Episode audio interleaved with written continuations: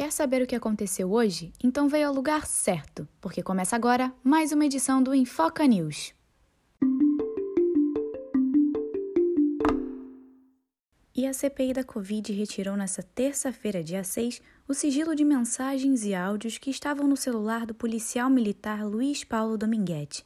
O aparelho foi recolhido por dúvidas da CPI sobre o contexto de um áudio atribuído ao deputado Luiz Miranda, citado e reproduzido por Dominguete durante a fala à comissão.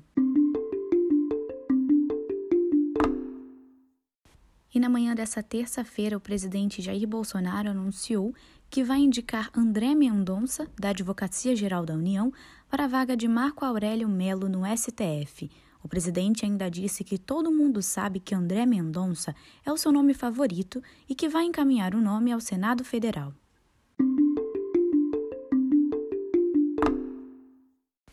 E agora falando sobre vacinas, a Pfizer anunciou a chegada de 600 mil doses nessa quarta-feira, dia 7. Essas entregas fazem parte do primeiro contrato assinado em março desse ano, que prevê 100 milhões de vacinas até o final de setembro.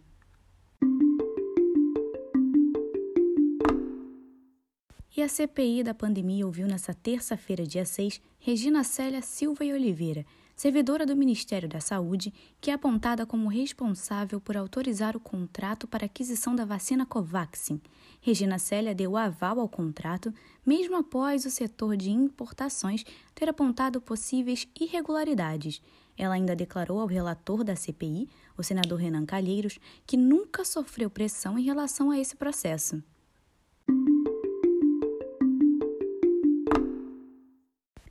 E para fechar o Infoca News de hoje, o ministro do Desenvolvimento, Rogério Marinho, confirmou que teve uma reunião com Jair Renan, o filho mais novo de Bolsonaro, em 2020. Rogério disse que na reunião foi apresentada a solução tecnológica para o setor de habilitação. Ele foi chamado pela Comissão de Fiscalização Financeira e Controle para dar explicações sobre o encontro.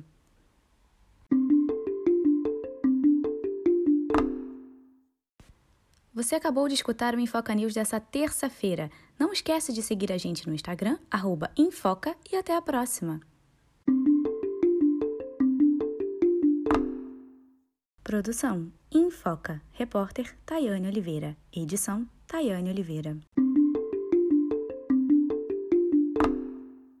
Produção Infoca. Repórter Tayane Oliveira. Edição Tayane Oliveira.